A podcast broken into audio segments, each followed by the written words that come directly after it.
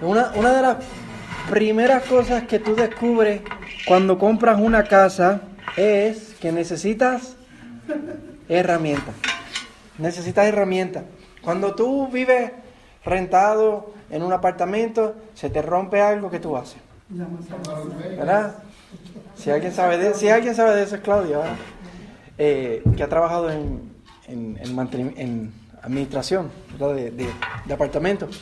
Tú llamas al maintenance y el maintenance viene y te arregla el problema y ya, y se acabó. Pero cuando tú tienes una casa, pues tú te tienes que encargar de todo lo que se, se rompe.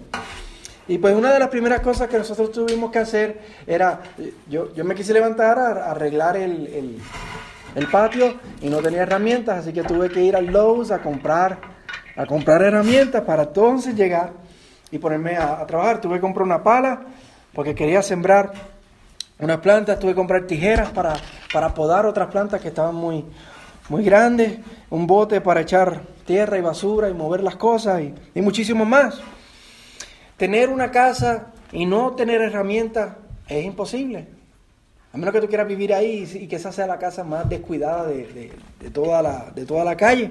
Y de igual manera, tener una iglesia y no tener dones para poder eh, servir en la iglesia es imposible. Y por eso hoy vamos a hablar de cómo estamos equipados, equipados por el Señor para hacer la obra del Señor aquí en la, en la iglesia del Señor. Y lo que vamos a ver es cómo Cristo nos equipó. ¿Qué fue lo que hizo el Señor? ¿Cómo fue que Cristo nos equipó? Después vamos a ver para qué, no, para qué fue que nos dio esas herramientas, para qué nos las dio. Y último, vamos a ver cómo, cómo las usamos, cómo usamos esas herramientas con las cuales hemos sido equipados. Entonces continuamos aquí en el libro de Efesios, ya vamos por por más de la mitad del libro, hemos llegado a, la parte práctica del libro. Los primeros tres capítulos, Pablo lo que estaba hablando era doctrina, pura doctrina, para, para enseñarle los efesios. Y ahora ha llegado y ha dicho, bueno, eso fue todo lo que Dios hizo, capítulos 1 al 3. Si Dios hizo eso, ¿cómo entonces debemos vivir nosotros a la luz de lo que Él hizo? Miren el versículo 1 del capítulo 4. Pablo dice, yo pues prisionero del Señor, está en la cárcel, les ruego que ustedes vivan de una manera digna de la vocación con que han sido llamados. Vivan de una manera digna. Capítulo 1 al 3 fue acerca de lo que Dios hizo. ¿Cómo entonces hemos de vivir? Debemos vivir vidas dignas. Entonces la semana pasada vimos lo que eso significa en el primer lugar. Vivir vidas dignas, como dice el versículo 3, era esforzándonos por preservar la unidad del Espíritu. El Señor nos ha unido como un solo cuerpo, como la iglesia de Cristo, y debemos hacer todo lo posible por mantener esa unidad. Y hoy vamos a ver que vivir vidas dignas es, primero, saber que estamos equipados, y segundo, usar bien esas herramientas que el Señor, con las cuales el Señor nos ha equipado para su gloria. Pero antes de nosotros poder hacer eso, tenemos que ver quién nos equipó y cómo nos equipó. Otra de las cosas que tú aprendes cuando te compras una casa es que equiparte de las herramientas necesarias no es algo barato. No es barato.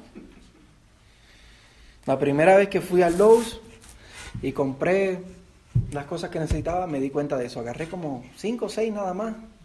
Y yo, anda. Luego pensé que si hubiera sido mejor ir al, Harbor Freight. he escuchado que el... ¿Ah? El Harbor Freight es otra tienda de herramientas que, si no saben, eh, las herramientas son más baratas. Eh, algunos, los hispanos le llaman el barquito porque en el logo del Harbor Freight tiene como si fuera un barco de vela. O si debía haber buscado en el OfferUp o en el Facebook Marketplace para, para que me hubiera salido un poquito más barato. Así que la próxima vez que yo vaya a comprar algo, voy a pensar dónde lo voy a ir a comprar. ¿Dónde lo voy? ¿Y quién y con y dónde me voy a equipar? ¿Quién me, va a equipar? ¿Si Lowe's, si el barquito o si en el OfferUp? De igual manera es importante saber como cristianos quién nos equipó. ¿Quién fue el que nos equipó a nosotros? ¿Y de qué manera lo hizo? Miren el verso 7 de ahí del capítulo 4. comienza Pablo por decir, pero a cada uno de nosotros se nos ha concedido la gracia conforme a la medida del don de Cristo. O sea, todos tenemos don. Piense, ahí está, ¿usted está excluido de, de ese verso? No, dice, a cada uno de nosotros se nos ha concedido la, la gracia. La gracia es el regalo. Otra palabra para hablar de, de las herramientas que el Señor nos ha dado, la, la, palabra espiritual es los dones, los dones que Él nos ha dado, con los cuales Él nos ha equipado. Los dones, los talentos, las habilidades que el Señor nos ha dado, que nosotros, con las cuales nosotros podemos servir al, al cuerpo de Cristo. Entonces todos estamos equipados. Pero el verso 8 y verso 10, al verso 8 al 10 nos dice cómo fue que fuimos equipados. Miren esos versos. Y los vamos a explicar porque yo sé que son un poquito, uno los lee es como que, ¿qué? Dice, porque, por tanto dice, cuando ascendió a lo alto, llevó cautivo un gran número de cautivos y dio dones a los hombres. Esta expresión ascendió, ¿qué significa? Sino que Él también, refiriéndose a Cristo, Él también había descendido a las profundidades de la tierra. El que descendió es también el mismo que ascendió mucho más arriba de todos los cielos para poder llenarlo todo. Ahí en el verso 8 Pablo está hablando de un salmo, el Salmo 68. Eso es un salmo que escribió el rey David y en ese salmo ustedes lo pueden leer si lo quieren hacer esta tarde, durante la semana. Muy buen salmo. David ruega por la protección de Dios para el pueblo de Dios que él dirige. Él está rogando. Parece que estaban siendo asediados, había una amenaza y él poniendo su confianza en Dios, ruega a Dios por su pueblo. Y en medio de la oración él recuerda algo, él recuerda cómo fue que Dios había libertado a su pueblo antes, años antes, cuando Dios los libertó de Egipto y cuando Dios los libertó allá en el desierto. Cómo él recuerda cómo fue que Dios triunfó sobre sus enemigos. Él piensa, eh, él está reflexionando acerca de lo que escribe el libro de Éxodo, eh, de cuando Dios se manifestó en el monte Sinaí y cómo ese monte tembló y manifestaba la gloria de Dios. David está diciendo, Señor, cuando tú hiciste eso, tú ascendiste a ese monte y te llevaste cautivo a tus enemigos. Él lo interpreta, David, pensando acerca de lo que pasó en el tiempo de Moisés, él lo interpreta que eso fue como una procesión de triunfo del Señor y que desde allá arriba el Señor dio la ley a su pueblo como, como bendición para su pueblo. Y ahora eh, Pablo está reflexionando, David lo hizo reflexionando acerca de lo que dijo Moisés, Pablo está reflexionando acerca de lo que dijo David y cómo eso se aplica a la vida de nosotros como creyentes. Y él está pensando acerca de cuando Cristo ascendió. Cuando Cristo ascendió a los cielos, Después de su muerte y su resurrección, Él ascendió en victoria y se llevó cautivos a sus enemigos. Vayan al capítulo 1. En el capítulo 1 Él habló de eso. Miren los versículos 20 al 22. Ese poder obró en Cristo cuando lo resucitó de entre los muertos y lo sentó a su diestra en los lugares celestiales. Él está pensando cuando Cristo resucitó y cuando ascendió a los cielos y se sentó en las alturas. Muy por encima, mira, aquí vemos el, cómo se lleva cautivos a sus enemigos. Muy por encima de todo principado, autoridad, poder, dominio y de todo nombre que se nombra, no solo en este siglo, sino también en el, en el venidero. Y todo lo sometió bajo a sus pies. Entonces, eso es lo que quiere decir Pablo aquí. Cuando Cristo ascendió al cielo, se llevó cautivos a sus enemigos. Y y como, como un rey que viene triunfante, cuando un rey eh, eh, en los tiempos históricos entraba triunfante a su ciudad y celebraba su triunfo, una de las cosas que hacía era que, que arrojaban eh, comida y, y arrojaban tesoros al pueblo para celebrar el triunfo del rey. Y de igual manera, volviendo al versículo 8 del capítulo 4, cuando dice, y dio dones a los hombres, cuando Cristo ascendió celebrando su triunfo, dio dones, dio dones a, a su pueblo. Y eso lo podemos ver eh, en el libro de Hechos, al principio del libro, cuando el Espíritu Santo descendió sobre nosotros. Qué mejor regalo y qué mejor don que el regalo del Espíritu Santo sobre nosotros. Cristo como un rey triunfante sobre sus enemigos, ha derramado dones sobre toda su iglesia, sobre, sobre ti, sobre mí, sobre cada creyente. Y nosotros, como creyentes, ¿qué debemos hacer? Darle la gloria al Señor, alegrarnos en nuestro rey, nuestro rey que es rey victorioso, pero rey también bondadoso, que ha derramado en su triunfo dones sobre nosotros, bendiciones sobre nosotros. Así fue que nosotros recibimos esos dones.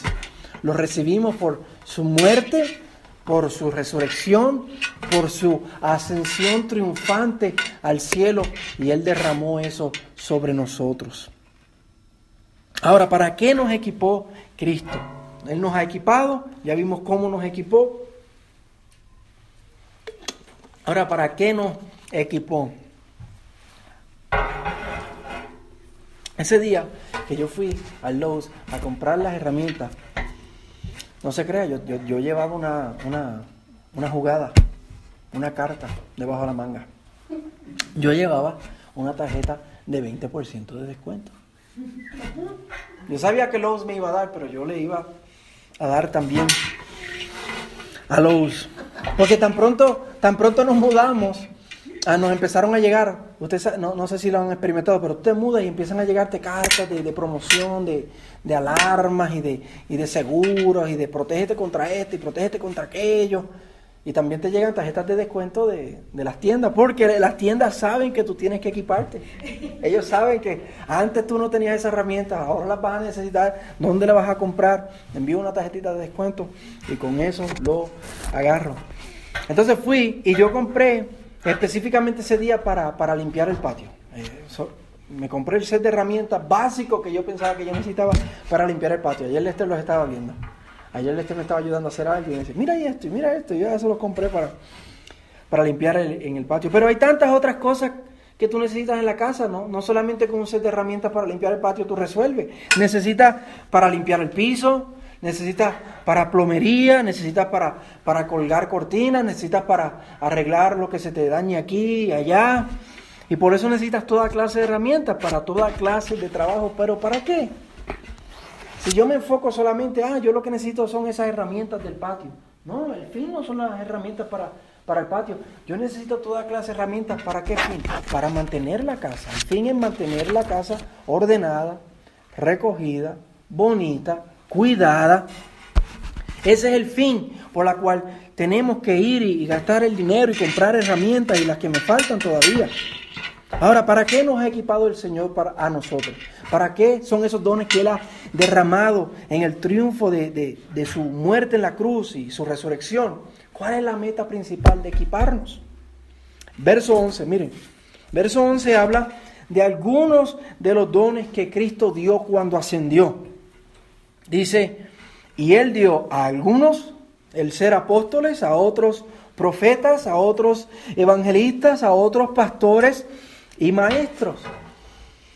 Aquí Pablo se está enfocando en, los dones oficiales, por decirlo así, los oficiales de la iglesia, no son los únicos.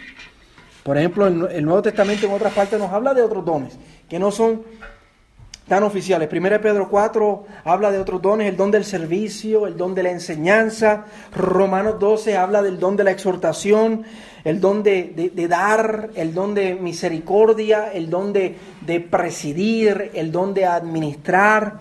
1 Corintios 12 habla del don de la fe, el don de palabra de sabiduría, el don de palabra de conocimiento. Hay una gran variedad de dones que se mencionan en la Biblia sobre 20 diferentes dones que se mencionan en la Biblia que el Señor ha repartido sobre nosotros.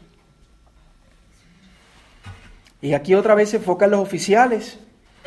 Y, y yo creo que lo hace por lo siguiente, se enfoca en estos principales oficiales, yo creo que lo hace por lo siguiente, porque si tú tienes a estos dones oficiales, el resto de los dones van a estar ordenados. Estos son los principales para que la iglesia funcione bien, para que la iglesia haya orden, para que la iglesia como, un, como, una, como, como el, el motor de un carro, con tantos sistemas y tantos componentes, funcionen de manera específica. Están los principales, está la transmisión, está el motor, está el alternador, está la batería, pero también hay muchísimos más y no voy a seguir porque yo no soy mecánico y no me lo sé. Pero hay muchísimos más sistemas y componentes en el carro. De igual manera aquí se enfoca en los, oficiales. Hay, y, como siempre, eh, que, me cruzo con, con pasajes así, hay que hacer aclaraciones. Aquí habla de, apóstoles y de profetas, y hay quienes han dicho, ah, el Señor nos ha dado apóstoles, el Señor nos ha dado profetas, y por eso es que todavía hoy tenemos apóstoles y tenemos profetas. No podemos ir ahí, porque antes de Efesios 4 tenemos Efesios 2. Vaya Efesios 2. Y ya lo vimos, pero tenemos que verlo otra vez para recordarlo. Efesios 2, miren el verso 20. Están edificados sobre el fundamento, hablando de la iglesia, están edificados sobre el fundamento de los apóstoles y profetas, siendo Cristo Jesús mismo la piedra angular. Cristo Jesús se repite. ¿Todavía tenemos Cristo Jesús por ahí? No, Cristo Jesús no se repite, Él es la piedra angular. Y en la construcción tú solamente tienes una piedra angular. Y Cristo mismo fue el que estableció a los apóstoles. Y fueron los apóstoles que nos trajeron la palabra profética infalible de Dios en su palabra. Y ya eso lo tenemos. Ese fue el fundamento que se estableció al principio de la era de la iglesia. Para eso fueron los apóstoles, para eso fueron los profetas. Tenemos apóstoles. Sí, tenemos profetas. ¿Dónde están? Aquí están sus palabras. Escoge su apóstol favorito, Pedro, Escoja, el que tú usted quiera, a Pablo, yo no sé, de su preferencia. Y ese es su apóstol. Esos son nuestros apóstoles. Ya tenemos apóstoles y profetas, ya ellos establecieron el fundamento. Necesitamos apóstoles y profetas, sí hombre, porque ellos nos trajeron el cierre del canon de Dios. La palabra infalible, y por eso habla de profetas, la palabra infalible de Dios que necesitamos para que la iglesia funcione hoy. Continuamos teniendo hoy, como dice el verso 11, evangelistas, pastores, maestros, por ejemplo. Lester es un evangelista. ¿Por qué? Porque ese hombre le gusta evangelizar. Nosotros nos vamos los martes y es como un pitbull que tú no lo puedes soltar, no puedes soltar, agarrar porque le gusta agarrar a todo el mundo y, y evangelizarle. Él, más evangelista que yo mismo. Yo a veces tú me ves así cohibido, viendo por donde entro, y, y este hermano, estamos aquí para predicar el Evangelio de Jesucristo, ta, ta, ta, ta, ta, mm, sin miedo. Después habla de pastores. No sé si ustedes conocen un pastor. ¿Eh? Y después habla de maestros. Tenemos maestros, por ejemplo, Mina, que está haciendo ahora mismo, enseñándole a los niños con Cristina y con Iliana. Y los miércoles tenemos la enseñanza, tenemos la enseñanza de los niños, la enseñanza de los jóvenes. Ahí la importancia de, de maestros en la iglesia. El enfoque de Pablo es que sepamos para qué se nos dieron esos dones. ¿Para qué se nos dieron esos dones? Miren los versículos 12 y 13. Versículos 12 y 13 nos dice por qué el Señor nos dio esos dones. Bien claro, a fin de capacitar a los santos para la obra del ministerio. Vamos a, ahí menciona muchas razones, vamos a verlas una a una. Para capacitarnos para el ministerio. Para que tú puedas estar totalmente listo para hacer lo que el Señor te ha llamado a hacer. Otra vez, por eso se enfoca en los oficiales. Necesitamos apóstoles, sí, necesitamos profetas, sí, y aquí los tenemos. Necesitamos pastores, evangelistas, maestros, para que nos capaciten para la obra del ministerio. Es necesario. Continúa diciendo para edificar el cuerpo de Cristo, para que el cuerpo de Cristo crezca saludable, fuerte, para llegar a la unidad de la fe. Y eso piensen en lo que vimos la semana pasada, versículo 1 al 6, al 6. Miren el versículo 5, un solo Señor, una sola fe. Solamente hay una fe. Me gusta como lo dice Judas capítulo 1, versículo 1 hablando acerca de nuestra la unidad de la fe, dices, amados por el Judas 1:3, perdón, amados por el gran empeño que tenía de escribirles acerca de nuestra común salvación, he sentido la necesidad de escribirles, exhortándoles a luchar ardientemente por la fe que una vez para siempre fue entregada a los santos. La importancia de los apóstoles otra vez, ellos nos entregaron, nos entregaron esa fe, aquí está, una vez para siempre, el fundamento. Y es importante que nosotros seamos enseñados, instruidos para edificar el cuerpo de Cristo, para que lleguemos a la unidad de la fe, la unidad de lo que el Señor nos dejó, la verdad de Dios. Continúa diciendo el versículo 12. 13, eh, hasta que lleguemos todos a la unidad de la fe y del pleno conocimiento del Hijo de Dios, para que conozcamos a Cristo. Para eso se nos dieron dones, para conocer a Cristo. Y por eso necesitamos apóstoles que me enseñen a Cristo, que profetizaron palabra infalible de Dios, palabra eh, sin error de parte de Dios. Y aquí lo tenemos para yo conocer al Señor y atesorar a Cristo. Y necesitamos pastores para que nos guíen en esa palabra. Y maestros para que nos enseñen. Y evangelistas para que le hablen a otros de ese Cristo. Me gusta como dice, para conocer plenamente al Hijo de Dios. En un sentido lo podemos conocer plenamente, en otro sentido no, porque Él es infinito. Pero en el sentido de la salvación y de la fe lo podemos conocer plenamente. Piensa en eso. Tú te puedes sentir como el cristiano que a lo mejor menos sabes de la Biblia. A veces uno se siente así, como que yo no sé nada, pero la idea de Dios y el, deseo de Dios a través de la, iglesia es que lo conozcamos plenamente. Tú puedes conocer plenamente a Cristo. Amén. Eso es glorioso. Y continúa y termina diciendo, ah, hasta que lleguemos a la condición de, un hombre maduro. Y ahí se está yendo al final del capítulo 2, cuando estaba hablando que en Cristo somos un solo hombre, un solo cuerpo, que seamos una sola iglesia madura en el Señor. Y hermanos, tenemos que distinguir, esta es la iglesia gracia y verdad. Y somos una expresión física de la iglesia universal espiritual de Cristo. Y cuando dice ahí que lleguemos a la condición de un hombre maduro, está, está diciendo que esta iglesia pueda unirse a la iglesia espiritual, porque somos parte de esa iglesia espiritual, y ser maduros con la iglesia espiritual de Cristo. Y termina la medida de la estatura de la plenitud de Cristo. Y el verso 14 nos da el efecto de eso. La razón para eso. Entonces, si, si eso pasa, entonces ya no seremos niños sacudidos por las olas y llevados de aquí para allá por todo viento de doctrina. ¿Cuánto se ve eso? Por eso la importancia de que una iglesia esté fundada sobre la palabra. Y, otra vez el 2.20 sobre Cristo, la piedra angular, sobre el fundamento de los apóstoles y los profetas, y todo pastor y todo maestro y todo evangelista lo que haga es agarrar ese piso y alimentarlo por ahí para arriba a todos los miembros. Cuando eso pase, ya no seremos niños, sacudidos por las obras y llevados de aquí para allá por todo viento de doctrina por ejemplo, nosotros lo hemos visto, hemos, estado, hemos ido al Walmart a evangelizar y nos hemos encontrado con otros evangelizando, enseñando falsas doctrinas acerca de la Madre Dios. Acerca de la Madre Dios. Si usted no se, ha topado con eso, eso existe aquí. La coreana. Una Madre Dios, una coreana que vive en Corea y es la Madre de Dios. Mira, y esos son vientos de doctrinas. Y hay gente que son sacudidos como olas por eso.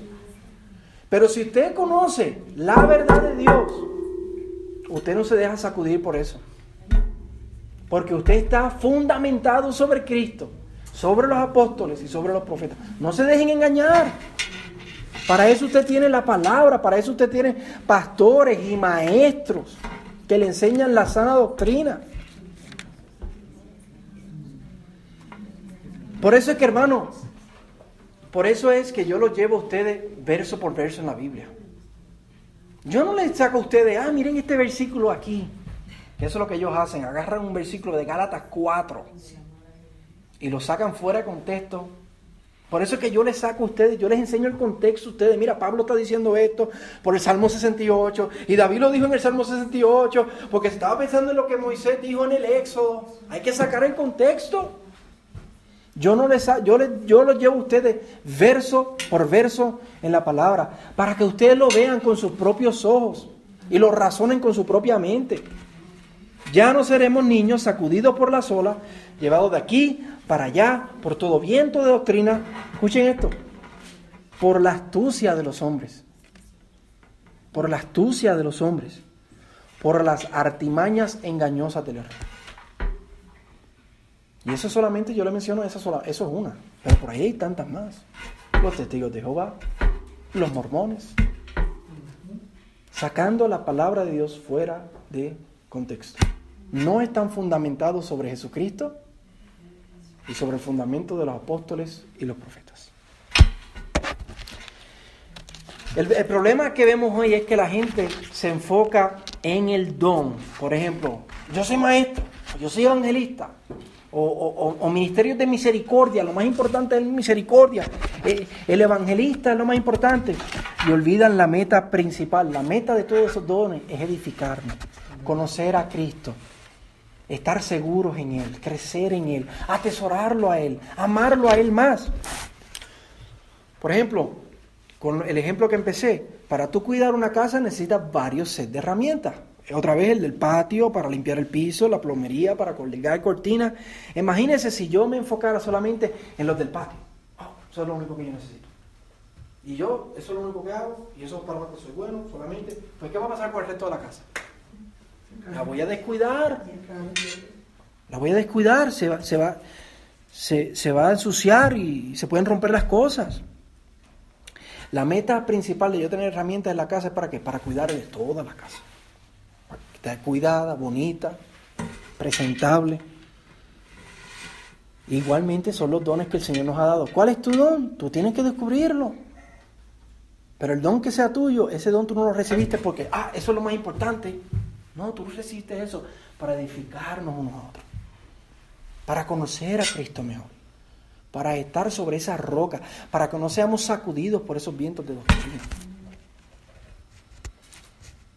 No podemos olvidar la meta final. La meta final es para edificarnos, para que nosotros podamos crecer, para atesorarlo y conocerlo a Él más. Amén. Esa es la meta. Ahora, esa es la meta, pero ¿cómo usamos estos dones con los cuales el Señor nos ha equipado? ¿Cómo los usamos? Específicamente, ¿de qué manera los uso? Cuando tú vas al Lowe's y compras 100 dólares en herramientas, me salió 100 dólares, hermano. Es que yo no podía creerlo.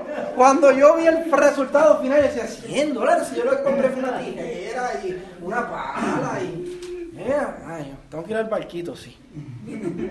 100 dólares en herramientas. Cuando tú haces eso, ¿cómo tú vas a usar esas herramientas? ¿Te costaron 100 dólares? ¿Cómo las vas a usar? Pues con cuidado. Porque te salieron bien caras, tú las vas, a, usar con cuidado. Yo sabía que querían saber cuánto había gastado. Ahí está. Querían enterarse. tú las vas a usar con cuidado porque te costaron mucho. Y tenía la tarjeta de descuento y como quiera. No es como si te las hubieran regalado, porque así te regalan. Si te regalan unas herramientas que, pues, me las regalaron, la tiras contra el piso, la usas. O no es como si un amigo te las haya prestado. Memo no está aquí, pero Memo, me prestó un, un martillo. Y le iba a decir, no, yo lo, voy, a, lo voy a cuidar, Memo, lo voy a cuidar. Pero no es como si un amigo te la haya prestado o, o, si, o como si las vas, la, las vas a utilizar y es desechable, no la tienes que usar otra vez. Sí, son una herramienta, te salió cara y la vas a usar otra vez, tienes que cuidarla. Si eres una persona razonable, las vas a cuidar. Y de igual manera, ¿cómo nosotros vamos a usar las herramientas, los dones con los cuales el Señor nos ha equipado. ¿Cómo los vamos a usar? Piensen en esto. ¿Cómo recibimos? ¿De qué manera recibimos estos dones? Los recibimos en, el, en la ascensión triunfante de Cristo. Pero ¿por qué Él pudo entrar triunfantemente? Porque murió en la cruz por nuestros pecados. Esos dones que nosotros tenemos le costaron a Él la vida. ¿Cómo yo voy a usar ese? Nos fueron dados como su celebración de victoria. ¿Cómo no lo voy a usar? Lo voy a usar con cuidado. Esos dones me fueron dados para conocerlo a Él más. Es una herramienta delicada e importantísima. ¿Cómo la voy a usar? Con mucho cuidado. Nos fueron dadas para edificarnos unos a otras. ¿Cómo no la voy a usar? Con mucho cuidado. Y el verso 15 nos dice eso. 4.15, mire. Dice, más bien al hablar la verdad en amor, creceremos en todos los aspectos en aquel que es la cabeza, es decir, Cristo. Vamos a ver dos maneras específicamente que vemos aquí de cómo tenemos que usar los dones. Primero dice, hablando la verdad en amor. Yo compré una tijera, una tijera de cortar plantas. Esa tijera yo la puedo usar para cortar un pedazo de alambre, de metal. Lo puedo usar, pero ¿qué le va a pasar? La voy a dañar, no me va a durar mucho, no la voy a usar con cuidado. No importa el don que tenga, servicio, enseñanza, exhortación, dar misericordia, fe, palabra de sabiduría, la que sea, tenemos que hacerlo con amor. Tenemos que ejercer ese don con amor. 1 Corintios 13 habla de esto. Y se refiere a esto. Pablo dice, si yo hablara lenguas humanas y angélicas, pero no tengo amor, he llegado a ser como metal que resuena. Y si tuviera el don de profecía y entendiera todos los misterios y todo el conocimiento, y si tuviera toda la fe como para trasladar montañas, pero no tengo amor, nada soy. Y si diera todos mis bienes para dar a comer a los pobres y si entregara mi cuerpo para ser quemado, pero no tengo amor, de nada me aprovecha. No importa el don que tengamos, tenemos que usarlo con cuidado y con amor. Esa tijera que yo tengo, la tengo que usar para cortar plantas. No la puedo usar ahí, ahí, para cortar lo, lo que me encuentre por ahí, alambre, tijera. No, con amor. Segundo, nos dice el 15, sabiendo que no va a ser crecer en todos los aspectos en Cristo. Esos dones son para qué? Para crecer en Cristo, para conocer a Cristo. Ese es el fin. el fin de, de, yo usar esa tijera para cortar las plantas, ¿por qué yo las voy a cortar? Yo le voy a cortar una rosa, por ejemplo, le voy a cortar los capullos secos, ¿para qué? Para que cuando llegue el verano salgan rosas nuevas, para que crezca, para que embellezca. Yo no uso la tijera ahí para cortar abajo y que se muera la planta, no, yo lo uso para podar la planta, tiene su razón. Y de igual manera nosotros tenemos estos dones para usarlos con amor, pero para que crezca. Crezcamos en Cristo, para conocer a Cristo. Así que no importa el don que tú tengas, tenemos que usarlo para que otros crezcan en Cristo, conozcan a Cristo. Ese es el fin, ese es el fin de la predicación, ese es el fin de lo, que nos dejaron los apóstoles, ese es el fin de ir y evangelizar, ese es el fin por lo cual Mirna, Iliana y Cristina están ahora mismo allá enseñando, enseñando para que otros conozcan a Cristo. Y ese es el fin de todo lo que hacemos en la iglesia, para conocer a Cristo. Y si hacemos esto, el resultado, mira qué bello, verso 16. de quien todo el cuerpo estando bien ajustado y unido por la cohesión que las coyunturas proveen conforme al funcionamiento adecuado de cada miembro, si funcionamos, funcionamos adecuadamente cumpliendo estos, estos principios, produce el crecimiento del cuerpo para su propia edificación en amor. Lo que va a hacer es que la iglesia, como el motor de un Ferrari, va a trabajar conjuntamente ¿O querían que dijera el motor de un Suzuki? De un Ferrari, de un Ferrari. Va a trabajar perfectamente para producir que el conocer a Cristo. el crecer en Cristo. Ese, ese es el fin. Y Dios se va a llevar la, la, gloria y nosotros vamos a ser bendecidos, porque mientras más conocemos a Cristo y más vemos de Cristo, más somos bendecidos. Jesucristo es el pan de vida. Y Él vino para que tuviéramos vida y vida en abundancia, vida plena. Vida en abundancia no es tener carros y dinero y casa, vida en abundancia es conocerlo a Él. A Él. Y para eso es la iglesia. Hermano, y por eso la importancia de congregarse. Si tú no vienes a la iglesia, no vas a poder recibir esto. No vas a poder ser edificado por los otros miembros. Sí, ok, yo sé, a veces la iglesia no se siente como un Ferrari, se siente como un carro viejo. El en Puerto Rico está estartalado. Cuando me paro acá arriba trato de... Tengo que soltarme la lengua para puertorriqueño modo. Estartalado. Eh, a veces la iglesia parece un carro viejo estartalado. Eso significa un carro que, que prende y se apaga. No como un Ferrari. Yo lo sé, a veces se siente como eso, pero a eso es lo que el Señor nos ha llamado. Nosotros lo podemos sentir de esa manera, pero tenemos que confiar en el modelo del Señor, en lo que Cristo hizo, la iglesia, Él dio su vida por ella. Y de esa manera es que podemos crecer. Para terminar, esto, mi hermanos, vayan al versículo 1 del capítulo 4. Esto es vivir de manera digna. Cuando yo aprecio los dones que Él me ha dado, conozco ese don y lo uso de la manera que Él me lo ha dado para edificar a otros y conocerlo a Él más. Esto es vivir de manera digna. Así que a descubrir el don que el Señor le ha dado y a usarlo para edificar a otros y hacerlo de manera de que le demos la gloria a Dios. Amén.